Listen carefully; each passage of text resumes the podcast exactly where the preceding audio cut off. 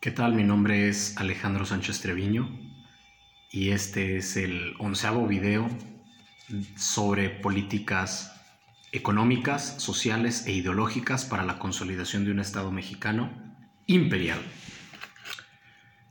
Primero que nada hay que decir que vamos a pasar a la parte 2, que corresponde al individuo.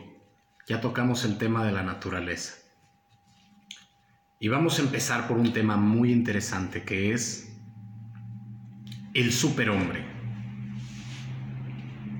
Primero que nada, si queremos cambiar una nación, debemos empezar por transformar a sus hombres y a sus mujeres. Y es por eso que la concepción del superhombre debe de ser una brújula que nos permita eh, dilucidar en qué dirección debe de conducirse nuestra nación. Em, primero que nada, el hombre mexicano, o la mejor representación del hombre mexicano, es el hombre trabajador. Nosotros debemos partir de una ideología que ensalce el trabajo, ese poder intrínseco que tiene el hombre mexicano, la mujer mexicana.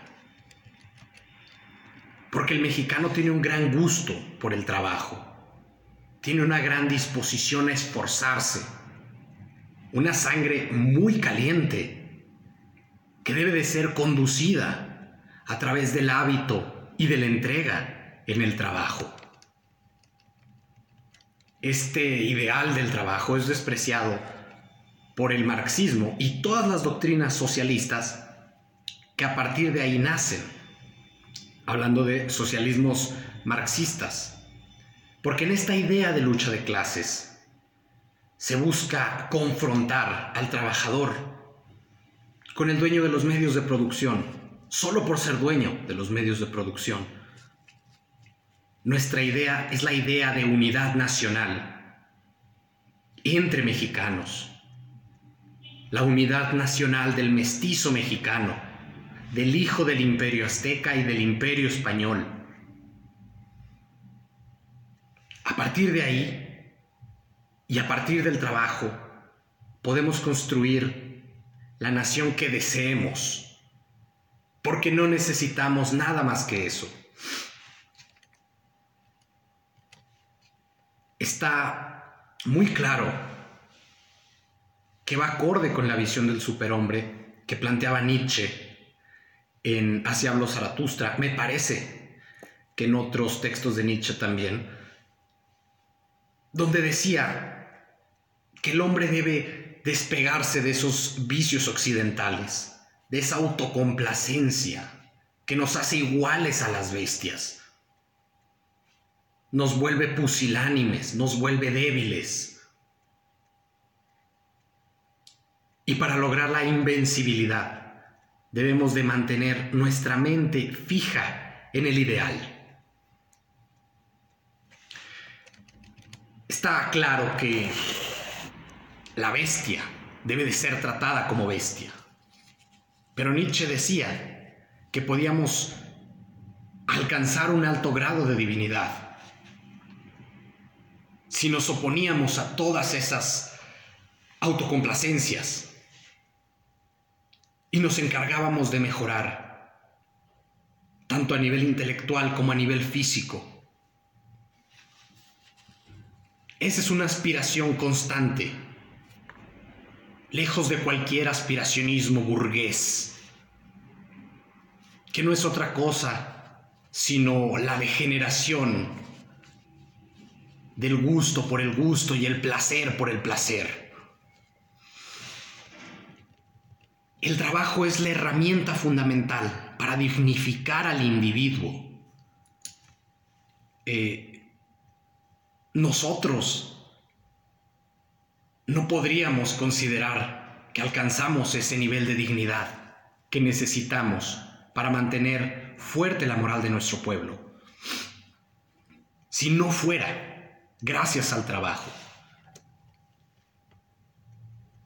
el hombre digno debe mantener una vigorosa e invencible acción física, una inquebrantable fuerza moral y una fe que lo sobrepase todo. Esta falta de dignidad la vemos en muchas personas en nuestra sociedad. La vemos en los bandidos, en los ladrones, o en aquellos que se dedican al crimen, al crimen o al robo. Pero también la vemos en los indigentes, que no desean esforzarse por mejorar. La vemos en muchos hombres muy ricos, que solamente quieren pasar su vida recibiendo rentas de lo que hayan hecho sus padres, sus abuelos, y dilapidar el dinero. Lo vemos esto también en muchos intelectuales, de izquierda, de derecha, que pareciera que se contentan con escribir un par de líneas de vez en cuando y no vivir más que una vida entregada al placer. Entonces, este deseo de no trabajar, esta falta de dignidad individual, la vemos en los estratos más bajos, en los medios y en los más altos. Lo vemos en la gente más bárbara y en la gente más inteligente. Es una cuestión de dignidad personal.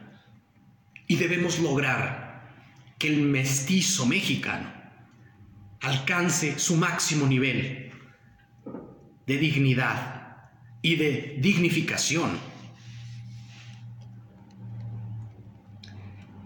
Mm, nosotros, eh,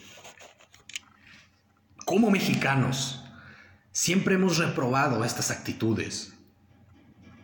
Porque como el mexicano es trabajador, no soporta ver a sus hermanos, ¿sí? a otros mexicanos en esa condición de autocomplacencia. Sin embargo, hay que ser muy objetivos. En México hemos permitido que el pensamiento estadounidense, la autocomplacencia burguesa, los ideales promovidos por el globalismo, por los grandes banqueros, que no son otra cosa que una fachada para dejar de responsabilizarnos hombres y mujeres de nuestras propias acciones, debemos de darnos cuenta que todo eso ha venido a destruir nuestra sociedad. La autocomplacencia al momento de comer, junto con el modelo neoliberal, junto con todas estas cadenas de comida rápida, y esto se ha permitido desde un Estado liberal que permite que cualquier empresa en el mercado entre. El Estado Nacional debe de velar por la dignidad del individuo y porque éste se conduzca a través del camino de la virtud, porque éste se dignifique a través del trabajo y precisamente ese debe ser uno de los objetivos para nosotros, la ocupación plena, cosa que vamos a ver más adelante en el terreno económico. ahora, hay que describir cómo es este superhombre, el ideal del superhombre nacionalista mexicano.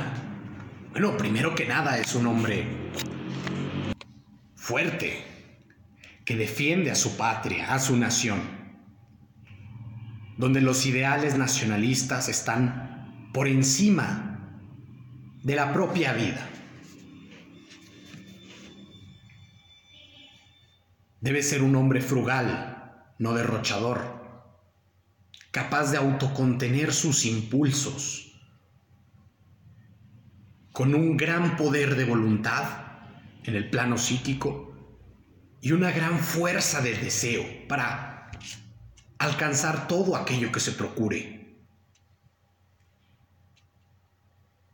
En este sentido, el ideal del superhombre debe ser el ideal del hombre magnético que plantea William Walker Atkinson y que se acerca mucho más a nuestra visión que la más famosa visión de Nietzsche. Este hombre magnético debe tener un aire señorial, ser digno en el trato, nunca lambiscón, nunca humillarse, siempre digno, siempre honorable, siempre leal a las grandes causas.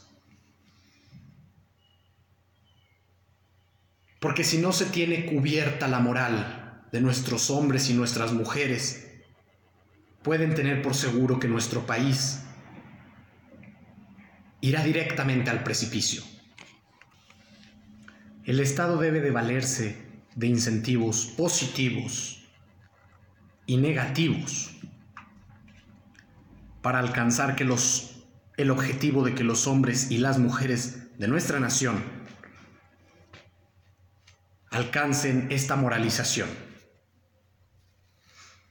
Premios y castigos y propaganda. Además, em, hay que considerar la parte física. Es muy importante. Porque debemos hacer honor a nuestro origen racial como hijos del imperio azteca y del imperio español, hombres y mujeres con gran tenacidad que eran capaces de enfrentarse a las peores adversidades climáticas, alimentarias, con entereza y fuerza y vigor. Debemos alcanzar que cada mexicano represente a los mejores elementos aztecas, en fuerza, en vigor físico, en capacidad atlética. Y estamos hablando de una cuestión física. Ya no debemos hablar del físico de los individuos de nuestro pueblo como algo ajeno a la cuestión del Estado. Porque nuestra alma imperial debe tener un templo que le permita acoger esa grandeza. Porque los vicios autocomplacientes en el consumo de alimentos provocan graves problemas como la obesidad. Y porque tenemos que vencerla a través del desarrollo fisiológico de toda la nación. Y el Estado tiene la obligación y la responsabilidad de que cada hombre y cada mujer alcance ese ideal de superhombre y de supermujer, no solo en el terreno de lo ideológico, de lo moral, sino en el plano físico la fuerza física no es de bárbaros. Debemos de librarnos de, de las cadenas del pensamiento consumista y debemos lograr que absolutamente por todos los medios no vuelva a penetrar un solo pensamiento que venga a dañar la salud de nuestros elementos nacionales. Lo único bello es el imperio y los medios para consolidar el imperio serán bellos independientemente de lo dolorosos o no que estos sean. El Estado debe considerar la situación temporal histórica de los individuos de nuestra nación para ir implementando medidas en este sentido.